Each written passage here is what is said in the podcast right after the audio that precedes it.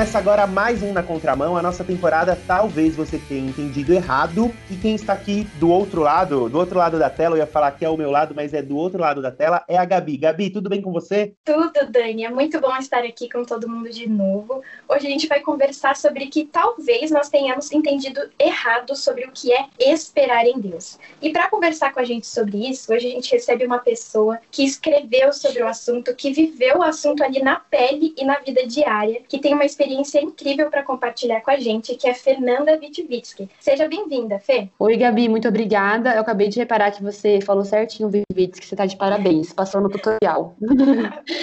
é, gente, obrigada pelo convite. Fiquei muito honrada em participar dessa conversa, esse assunto que eu gosto tanto, que é sobre a espera. Obrigada mesmo. Para você que não me conhece, né, a Gabi já falou, eu sou a Fernanda Witvitsky, eu tenho 30 anos de idade e eu lancei esse ano um livro chamado Enquanto Isso, é um livro que eu conto meu relato de espera ao tentar engravidar por 32 vezes, por dois anos e sete meses, e graças a Deus, no final desse processo, né, hoje eu tô aqui com meus dois bebês, tenho gêmeos, o Samuel e a Sara, e enfim, eu gosto muito desse assunto, é um assunto que vive bastante na pele, e vai ser um prazer a gente estar tá conversando hoje sobre isso. Fala um pouquinho pra gente, Fê, do porquê escrever todas essas, essa vivência aí num livro, e agora ele também tem um audiobook que eu tô sabendo, transformar ele em journal, porque é um journal e porque é, falar dessa história nesses formatos, né? Então, na verdade, a ideia do livro surgiu porque eu gosto de escrever há muitos anos e eu já vinha escrevendo algumas coisas que Deus vinha me falado e me ensinado nessa, nesse tempo árduo, assim, da espera. A espera é um tempo muito que a gente passa muito de nós em silêncio, assim, a gente tem dificuldade um pouco de compartilhar com as pessoas à nossa volta sobre aquilo que a gente está passando ou pelo que a gente está esperando. Então, eu encontrei na escrita esse lugar, né, de eu colocar para fora é, os meus sentimentos, aquilo que Deus ia me ensinando. E, e foi quando surgiu a ideia do livro. Eu falei, por que não juntar todos esses textos, todos esses aprendizados e fazer dele um e-book? Acabei fazendo esse e-book despretensiosamente, mas então a editora entrou em contato comigo, que foi quando a gente fez o, livro, físico, que virou um journal. E depois de sair o journal, né, e toda a venda do, do, do livro físico, surgiu uma outra oportunidade de fazer em audiobook. Na verdade, a ideia é fazer o livro em vários formatos e as pessoas terem mais acesso possível, né? Então, pessoas de todos os tipos, enfim, valores diferentes, é, são maneiras diferentes de consumir esse livro. Então, foi por isso, assim, na verdade, ele foi um livro feito bem despretensiosamente mesmo assim, tanto para eu compartilhar a minha, a minha jornada e ajudar outras pessoas, né, também abrir espaço para mulheres que têm dificuldade de falar sobre a questão de tentar engravidar e não conseguir, que é muito comum. E foi isso. Muito legal essa versão journal, que aí todo mundo pode ir vivendo a experiência junto com você, né? Sim, escrever é muito, muito legal mesmo. Eu gosto muito dessa de você não só ler, mas você participar, né? Você anotar ali, escrever. E também como o livro ele tira bastante trechos dos meus diários, por isso a ideia do journal, né? Então, para a pessoa também viver essa experiência de colocar para fora, de anotar, é uma experiência muito legal. Fer, e uma coisa legal que a gente percebe que tem do seu livro que você fala, eu queria que você falasse mais um pouco sobre isso, é sobre a questão da fé e do tempo, dessa questão da convicção e dessa questão sobre a espera, mas ser uma espera ativa. Como que a gente Legal. Espera fazendo alguma coisa, né? Esperar não é ficar parado. É, é muito engraçado isso, porque a gente tem essa visão, né, de que alguém fala pra gente esperar, a primeira coisa que a gente faz é a gente parado, né? Alguém não fala pra você, espera aí, aí você vai se movimentando. A gente tem essa ideia de que esse tempo de viver a espera é um tempo que a gente não pode fazer nada, que a gente só pode esperar, esperar o tempo passar até essa coisa que a gente tá esperando chegar, né? Seja relacionamento, é, uma cura de uma doença. Então, a gente tem essa ideia da espera passiva, né? Mas a Bíblia nos ensina e as histórias de espera na Bíblia nos ensinam muito de que a espera que Deus nos convida, ela é uma espera muito ativa, né? Deus ele nos chama para a gente enxergar outras oportunidades e ter uma outra perspectiva sobre esse tempo da espera. Então, a gente erra muito e falha muito ao achar que ah, enquanto tal coisa não chegar, minha vida não está andando, quando Deus ele está nos dando outras milhões de oportunidades, né? Enquanto a gente espera, por exemplo, para passar no vestibular, a gente está estudando, a gente está adquirindo novas habilidades, a gente está ficando mais inteligente. Enquanto a gente espera por um relacionamento, a gente pode estar tá conhecendo pessoas, aprofundando nossas amizades, fazendo coisas, disponibilizando de um tempo que talvez no relacionamento a gente não teria.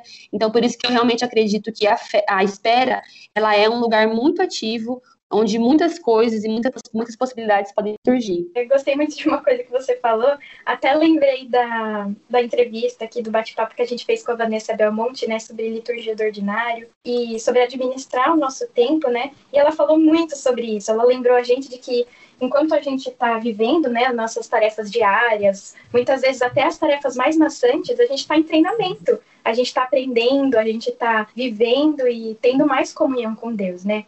E para você, como que a gente pode lidar com esse tempo para a gente não ficar assim é perdido, né? Enquanto a gente está esperando. Como que a gente pode administrar essa nossa percepção de tempo? Eu acho que a principal questão num tempo de espera é a gente ter os nossos ouvidos sensíveis e olhos muito sensíveis também para aquilo que Deus está colocando nas nossas mãos agora. A espera nos traz uma sensação muito falsa de não ter, né? Então, enquanto isso não chega, não tenho, eu não, eu não posso fazer nada, eu tenho que só esperar né? Então, eu acho que a gente passa dessa posição passiva, de uma espera passiva para uma espera ativa e, sabe, e a gente começa a entender o que a gente pode fazer quando a gente começa a ter essa sensibilidade de falar, Deus, me mostra o que eu posso fazer hoje enquanto isso não chega. Me ajuda a olhar para o meu lado e ver as necessidades das pessoas à minha volta, ou me ajuda a enxergar habilidades que eu posso desenvolver nesse tempo. Então, eu acredito que a coisa principal, por exemplo, eu, enquanto eu não conseguia engravidar, eu tentava olhar esse tempo como um, tempo muito grande, assim, de crescimento, né? Eu me coloquei à disposição para Deus, ele plantar coisas no meu coração, sementes no meu coração nesse tempo, que ganhassem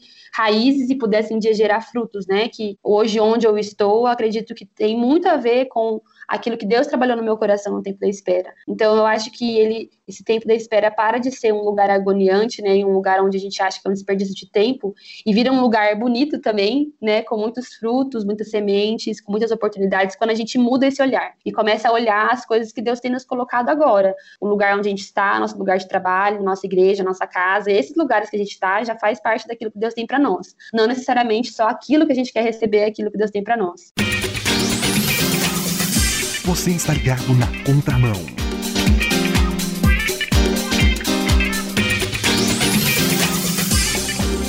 Fer, mais sobre essa relação de essa questão de fé. Como é que fica a nossa fé durante esse tempo de espera? Às vezes o ouvinte tá, tá ouvindo a gente e ele fala, pô, mas eu não, eu não tenho essa fé, ou eu vou construindo a fé durante o caminhar. Como, como é que é essa relação da fé e, o, e esse tempo de espera? É, eu acredito que não existe melhor lugar para a gente desenvolver a nossa fé do que o lugar da espera, né? Porque quando a gente não enxerga, estar num lugar de espera, estar num lugar onde a gente não enxerga aquilo que a gente quer. Né? Então, quando a gente não enxerga, é exatamente onde a fé entra, que é essa certeza daquelas coisas que a gente não vê. Não necessariamente é a certeza de que tal coisa vai chegar, mas é a certeza de que a gente pode confiar no nosso Deus. Por isso que até no livro eu falo, né, que fé e tempo caminham juntos, porque você viver o tempo da espera, você passar o tempo sem ter fé, é um tempo de, totalmente desperdiçado da sua vida, onde você só deixa a vida te levar, os dias te engolirem e enfim, nada tem significado. Então a, a fé ela entra nesse tempo de espera como um combustível nosso diário, né? A nossa fé dá propósito para nossa vida.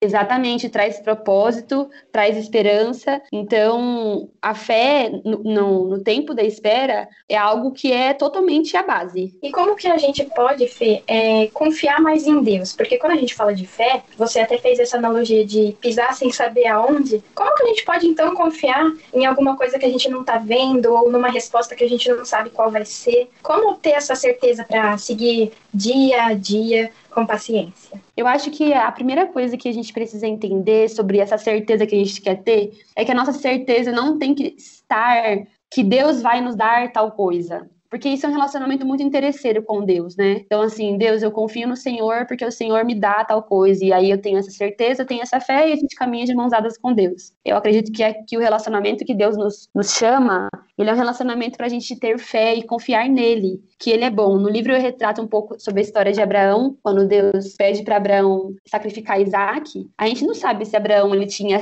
a certeza de que o filho dele não iria morrer. Mas a gente pode ver na Bíblia que Abraão ele conhecia muito bem a Deus, ele já tinha passado por várias experiências, ele já tinha mais de 100 anos de idade, então ele já era uma pessoa, com certeza já tinha passado por várias experiências com Deus, e ele confiava e ele tinha certeza daquilo que Deus pode fazer e daquilo de quem Deus é. Então, quando a gente muda essa nossa visão de que temos que ter fé e certeza de que Deus vai realizar os meus sonhos e me levar a tais lugares ou fazer tal coisa na minha vida, a gente perde o gosto maravilhoso de confiar em Deus de olhos fechados, sabendo que ele tem o melhor para nós e que a gente o ama e confia nele, ele dando pra gente aquilo que a gente quer ou não. E entra uma coisa muito legal nisso também, é que é o próprio Espírito Santo que nos guia e nos mostra aquilo que nós realmente precisamos. Às vezes a gente está pedindo por uma coisa que a gente quer muito, que a gente tem certeza que vai, é bom para nossa vida, sendo que a gente não tem nem tido um relacionamento com Deus. E ao nos relacionarmos com Deus e confiarmos nele, a gente, o Espírito Santo ele nos revela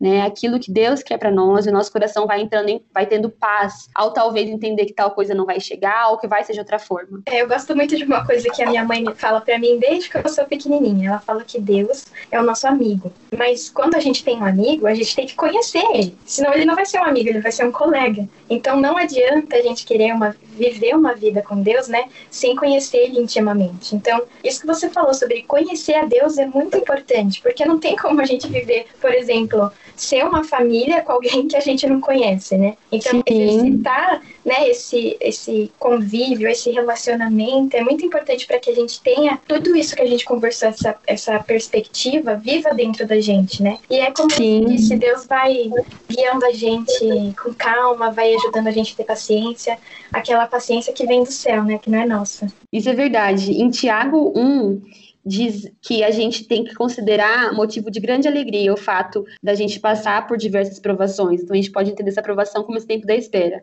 E Paulo diz assim: pois você, vocês sabem que a prova da sua fé produz perseverança, e a perseverança deve ter ação completa, a fim de que vocês sejam maduros e íntegros, sem lhes faltar coisa alguma. Então a fé ela não entra aqui só como um combustível para a gente sonhar, né, e ter esperança, mas ela nos deixa mais maduros, porque ao conhecer a Deus e confiar nele a gente se torna mais maduro espiritualmente. Sim. Fer, me diz uma coisa, uma coisa que que eu li e eu tenho pensado sobre, e eu queria saber se você acredita que é isso mesmo. Quando a gente está, muitas vezes a gente entra nesse tempo de espera, às vezes a gente está esperando algo que eu chamo o o quê, né? O o quê da coisa, a gente espera, que a gente quer saber se a gente vai receber ou não, se a gente vai alcançar ou não. Mas no meio do processo parece que a gente vai descobrindo que Deus tá, não é que Deus não se importa e, de, e que isso não vai acontecer ou não, mas que Deus quer moldar a gente como pessoa. O quem pessoa Deus está moldando e a gente vê que Deus nos molda e a gente percebe que isso no final não é que um é mais importante ou outro, mas como Deus nos molda ao longo do processo. Isso tem hora que parece que nesse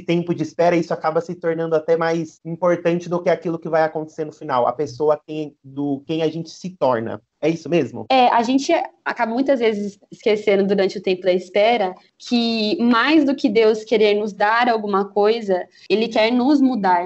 É, tem uma frase que eu falo no livro assim que a gente precisa parar de pedir que Deus mude a nossa circunstância, ou seja, né, que ele traga aquilo que a gente quer, a gente precisa começar a pedir que ele nos mude. Então, o trabalho de Deus, né, o interesse de Deus maior, não é realizar, fazer, nos tirar de tal lugar. O, o, o, interesse maior de Deus é trabalhar no nosso coração. A gente pode ver isso na Bíblia, em diversos momentos, quando Deus ele trabalhava no coração das pessoas que estavam pedindo, é, estavam num tempo de espera, aquilo que Deus queria, né? O povo ali no deserto, anos, anos, anos, pedindo algo para acontecer, pedindo para sair daquela posição. Deus querendo trabalhar no coração deles, e eles focados, não, a gente quer isso, a gente quer sair daqui.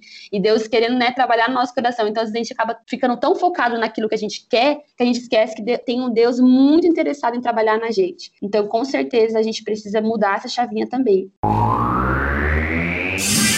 Na contramão.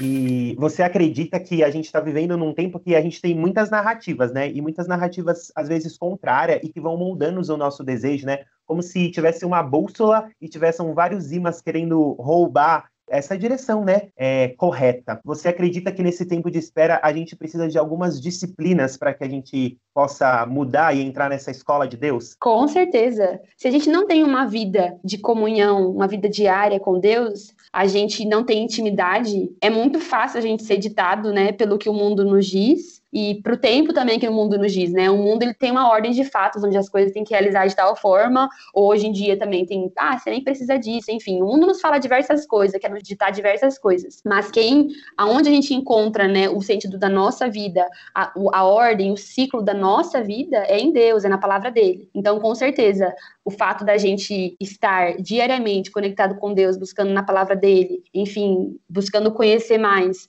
com certeza nos traz para expectativas corretas e para a gente saber aquilo que é correto, que Deus tem para nós. Durante o seu tempo de espera, Fê, é, não sei como você se sentiu, porque você que viveu essa experiência. Mas eu, por exemplo, quando vivo um momento de espera, ou que eu fico muito tempo aguardando alguma coisa, ou é, meditando em Deus, buscando ficar mais tranquila, a gente sempre fica com medo eu muitas vezes sinto esse medo e converso muito com as minhas colegas, né, tanto da igreja quanto da faculdade, sobre ficar com essa incerteza no coração e esse medo de não saber como lidar com as coisas. Você também sentiu medo? Senti muito medo. Inclusive, no livro tem um capítulo que é o capítulo 3, ele chama O Coração. E nesse capítulo eu falo só sobre o medo né? E como o medo, ele nos molda e ele acaba sendo, na verdade, como um para-brisa sujo, porque ele nos impede de ver a realidade, né? O medo, ele nos coloca numa posição de apavorados, o medo, ele, ele muitas vezes amargura o nosso coração, então ele acaba, ele, na verdade, só, só nos é prejudicial, né? Tem um, um texto em João que diz que no amor não há medo, pelo contrário, o perfeito amor expulsa o medo. E o perfeito amor é Deus, né? Deus ele, ele é responsável por tirar o, o esse medo, que é essa sujeira que está embaçando a nossa visão sobre a nossa vida. Então, o que a gente precisa fazer é entregar os nossos medos na mão de Deus e eu acho que é algo que ajuda muito esse processo de entregar os nossos medos, né? E andar firme, andar sabendo que Deus ele vai fazer a vontade dele. É conhecendo a Deus. Quanto mais a gente conhece a Deus, quanto mais a gente se aprofunda na palavra, quanto mais a gente ouve testemunhos, a gente percebe que nosso Deus é bom e que ele é sempre bom, independente da, das nossas vontades, né? Então, por mais que o medo ele entre no nosso coração pela nossa natureza pecaminosa, a gente tem um Deus que a gente pode contar para nos corrigir né, para nos mostrar nisso que a gente tem errado e nos ajudar a deixar os nossos medos de lado e, entrar numa caminhada não cega, né, uma caminhada onde a gente anda cego, não sabe para onde a gente está indo, mas uma caminhada onde a gente tem ele como foco e a gente vai com ele até o final. E no meio do caminho, a gente sabe que parece que às vezes, no meio desse processo, aparece algum escape ou parece alguma oportunidade de a gente pular a etapa. E eu gosto muito da metáfora da, da borboleta, né? Que a borboleta ela precisa ficar aquele tempo ideal no casulo, né? Ninguém pode ir lá ajudar ela a abrir ela, porque se abrir, ela não vai submeter aquele processo e ela não vai conseguir virar uma borboleta e não vai conseguir voar. É, no meio do, do, no seu tempo de espera, é, como foi se submeter a todos os processos e não querer se escapar para pular nenhuma etapa? Eu acredito que quando a gente entende que a nossa vida, para ela ter sentido, né, ela precisa estar fundamentada em Deus, a gente respeita os processos e a gente entende que pular etapas é uma ideia totalmente além de assim, uma ideia burra, né, nada inteligente, ela é insustentável. Por quê? No livro eu faço uma comparação da nossa vida com uma construção de uma casa, e de que existem é, fundamentos onde a gente, toda casa construída, todo edifício que a gente vê, por debaixo dele tem vários fundamentos, uma fundação muito forte, muito firme. E eu acredito muito que o tempo da espera ela faz fundação, onde a gente coloca nossas expectativas, nosso coração no lugar correto. Então, quando a gente quer pular etapas, evitar processos, é como construir a nossa casa sobre areia, né? Esse texto está em Mateus 7, quando fala, né, que quem ouve as palavras de Deus é como um homem que constrói sua casa sobre a rocha, né? Vem os ventos, passa o tempo difícil e essa casa continua ali firme. Uma pessoa que quer evitar processos, não quer colocar em prática as coisas que a Bíblia nos ensina, não quer passar pelos processos com Deus, é uma pessoa que ela constrói uma casa sobre areia, é uma casa sem fundação e é uma casa que ela vai cair. Então eu acredito que a curto prazo pode se parecer legal pegar um atalho e não viver todos os, os processos e etapas que Deus tem para nós. Mas a longo prazo é insustentável, né? A gente não vê um casamento duradouro de pessoas que não alicerçaram a sua vida em Deus ou que não passaram por processos difíceis de adaptação, de perdão, de quebra de orgulho, de várias coisas. Uma boa amizade, é, um, um, bom emprego, todas as coisas da nossa vida que duram, elas passam por diversos processos. Então, a gente pode até pegar atalho, mas eu tenho certeza que não é esse caminho que, que Deus ele tem para nós. Mas Fê, e aí? E se a nossa resposta for não? Como que a gente lida com isso? Eu acredito que quando a gente escolhe passar por, pelo processo, eu acabei de falar, né, dessa importância da gente entender que a gente precisa passar pelo processo. Quando a gente se coloca à disposição de eu quero entender todo o processo, eu quero construir a minha vida em Deus, eu quero colocar os meus alicerces e meus fundamentos no lugar correto, é muito incrível como o nosso coração ele ele começa a se redirecionar, porque antes o nosso coração que estava totalmente voltado para o sim e para tal coisa acontecer, o nosso coração ele começa a mudar de direção e fica, Deus, eu quero aquilo que o Senhor quer.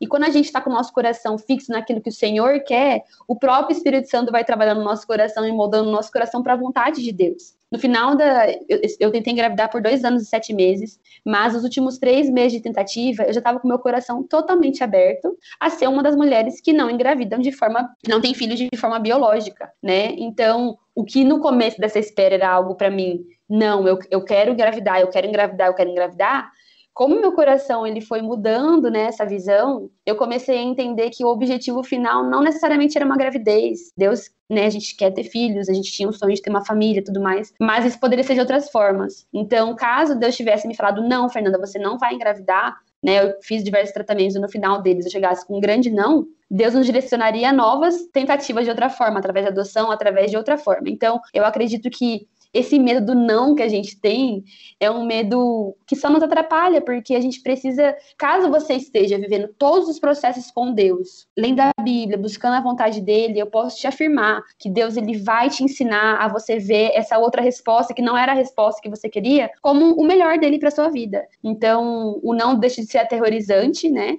E o sim deixa de ser o grande alvo, e o nosso grande alvo é simplesmente fazer a vontade de Deus, seja ela qual for. E depois que a gente entendeu que a nossa vida é uma vida de espera, né? Qual a razão de toda essa jornada, de toda essa faculdade que é a nossa vida? Nós, como cristãos, o, o principal objetivo da nossa vida é conhecer a Deus, né? Conhecer a Jesus, a salvação, e torná-lo conhecido, né? Fazer discípulos, falar para as pessoas. Então, a razão da nossa vida é, ela não é uma vida de realizações, né? Eu vivo a vida para ser feliz, para me sentir realizada, para eu todas as áreas da minha vida me sentir plena. A razão da nossa vida, né? A Bíblia nos fala, seja comer, beber, qualquer coisa, que tudo seja para a glória de Deus. Então, a razão da nossa jornada, das coisas que a gente fala, das nossas experiências, são unicamente, né, sob uma perspectiva cristã, para glorificar o nome de Deus. Então, quando a gente é, decide construir uma casa forte, é para que o nome de Deus seja glorificado. Né? Ao construir uma família onde a base da minha família é Deus e é Ele quem sustenta os nossos valores, aquilo que a gente quer para nossa vida, isso glorifica o nome de Deus. Então, a razão de toda a nossa vida, de toda a nossa jornada, nossa existência, nossa espera, nossos aprendizados, é totalmente para o nome de Deus ser glorificado, com certeza. Com certeza, é uma longa jornada e uma longa caminhada, igual você está falando de todos esses processos. Eu tenho certeza que, conforme a vida vai caminhando, você vai ter muitas outras histórias para compartilhar, tanto com a gente quanto seus filhos, né? E Ai, eles... é verdade. Fer, a gente está chegando ao fim do nosso, do nosso episódio aqui. Você tem algo que você quer dizer para tantas pessoas que estão ouvindo, estão passando por momentos de espera tão diferentes, ainda mais agora no momento de pandemia, que as coisas parecem ser tão abaladas e tão incertas. Você tem algo que você queria falar que você não falou ainda? É engraçado, quando a pandemia aqui no Brasil começou forte mesmo no final de março, né? Eu lancei o livro dia 15 de março, foi muito engraçado, e o livro chama O que Fazer Enquanto Esperamos. Então, é, foi algo de Deus mesmo, assim, porque ele, o livro foi de encontro ao coração de muitas pessoas que estavam dentro de casa, algumas perderam seu emprego, algumas tiveram que atrasar um plano para esse ano, né? E eu acredito que o livro tenha sido muito abençoador na, vida das pessoas, principalmente nesse ano. É, eu acho que tudo que eu poderia falar sobre a espera para essas pessoas que estão nos ouvindo agora, eu falei bastante aqui nesse podcast, não quero ser repetitiva. O livro está bem completo, eu acredito que ele vai também ir de encontro ao seu coração, caso você esteja passando por isso, e ele vai falar de formas mais profundas do que eu acabei falando aqui. Mas é isso, assim, o que eu te falaria é persiste, força, coloca teu coração no lugar, respira, vai andar, vai dar uma volta no parque, tenha contato com a natureza, busque a Deus, desacelere, saia do celular, vixe, tem vários conselhos. Mas eu acho que o meu principal conselho seria a pessoa adquirir o livro, né, e ter essa, enfim, ter essa uma perspectiva um pouco mais profunda sobre esse tempo. Você fala muito isso nas suas redes sociais, né, Fê? Então eu queria aproveitar para as pessoas que querem se aprofundar, aonde que elas podem encontrar seu livro, conhecer mais sobre você, comprar o journal, ouvir você. Legal, o espaço da publi, né? Vamos lá. é, você pode me encontrar no Instagram, Fernanda Vitivits, que meu nome é péssimo, já peço perdão.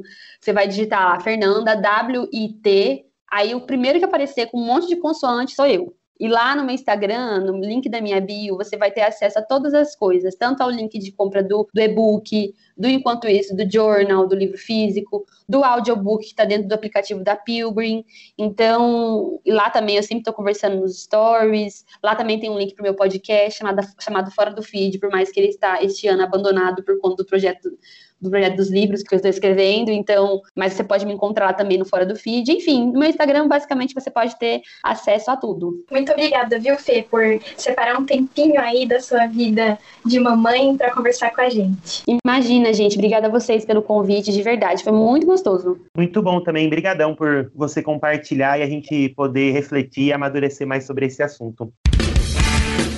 Se vocês ficaram com alguma dúvida, manda uma mensagem pra gente. Você pode encontrar a gente nas redes sociais, como Rádio Transmundial. E se vocês quiserem enviar alguma pergunta muito específica, você pode enviar uma mensagem pelo WhatsApp. 11 974 181 456. Você anotou? Vou repetir. 11 974 181 456. O Na Contramão de hoje fica por aqui. Tchau!